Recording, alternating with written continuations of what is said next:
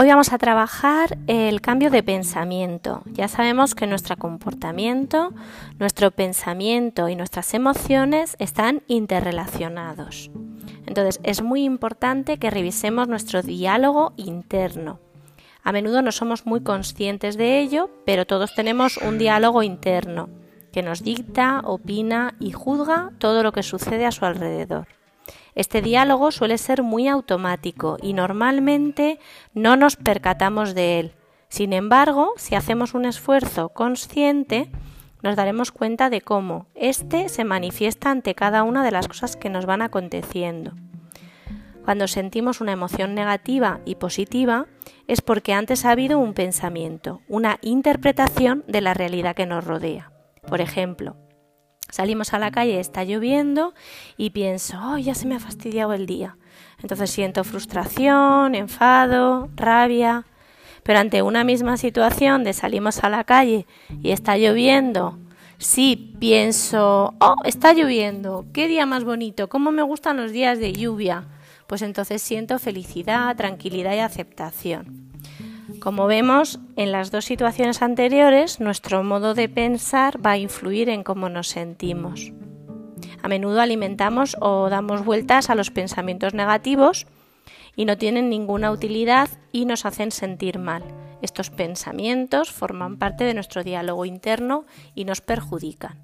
Sin embargo, los pensamientos difícilmente podemos pararlos, simplemente podemos aprender a convivir con ellos para que estos no nos impidan conseguir nuestros objetivos. Por eso, a partir de ahora te animo a que prestes atención a tus quejas, a la manera que tienes de criticarte, a las comparaciones que haces con otras personas y a los juicios personales. Soy un a las autoexigencias. Debería hacer esto, debería ser así, debería cambiar porque todo ello forma parte de la manera de pensar perjudicial para tu bienestar personal.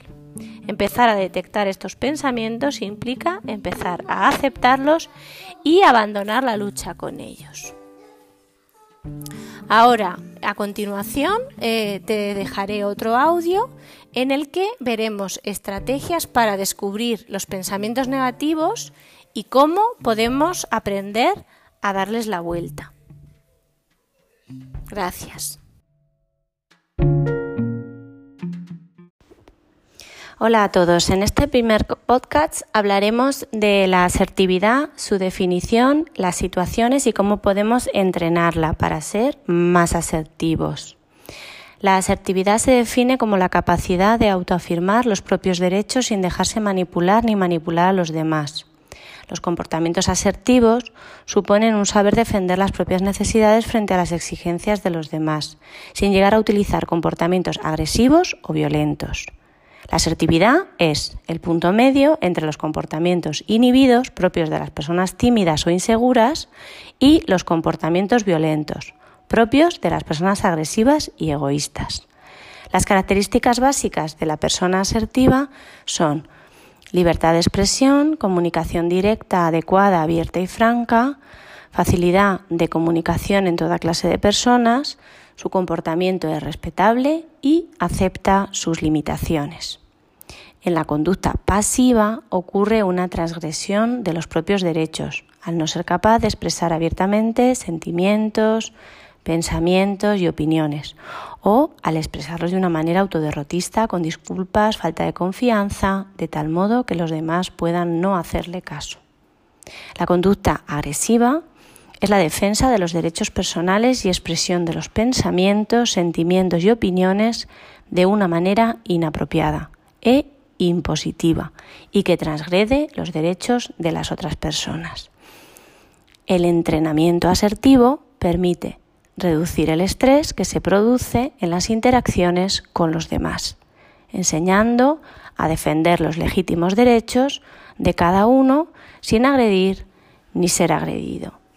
Veremos seis pasos. primer paso, identifica los tres estilos básicos de, eh, la, de la manera de comunicarte. Es decir, identificaremos el estilo agresivo, el pasivo y el asertivo. Estilo agresivo. Ejemplos de este tipo de conducta son la pelea, la acusación y la amenaza.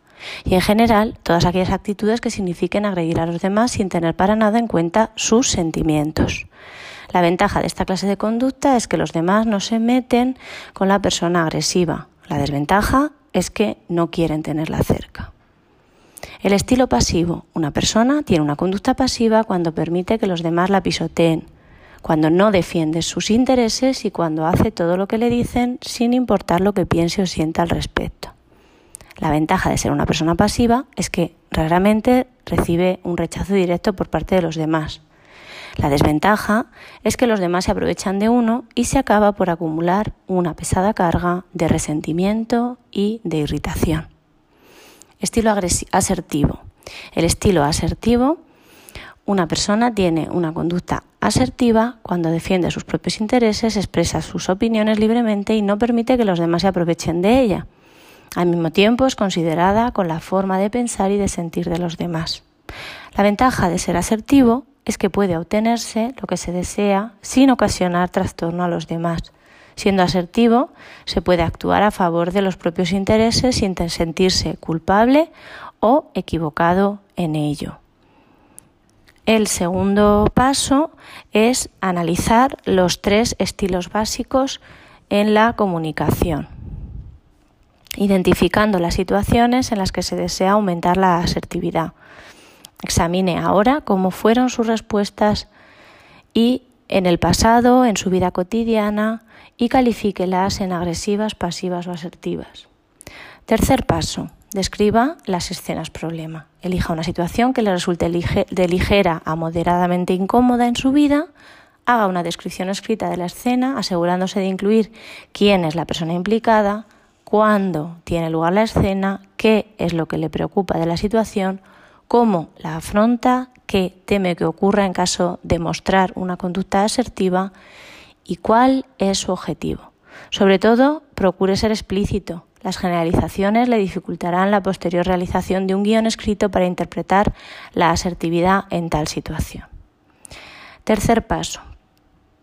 Este sería el tercer paso. El cuarto, escribe un guion, un plan escrito para afrontar la situación problema de forma asertiva. Quinto paso, cree el lenguaje corporal adecuado. El lenguaje corporal adecuado para una comunicación más asertiva consiste en cinco reglas básicas que debe practicar delante del espejo. Una, mantenga contacto ocular con el interlocutor. Dos, mantenga una posición erguida del cuerpo. Tres, hable de forma clara, audible y firme.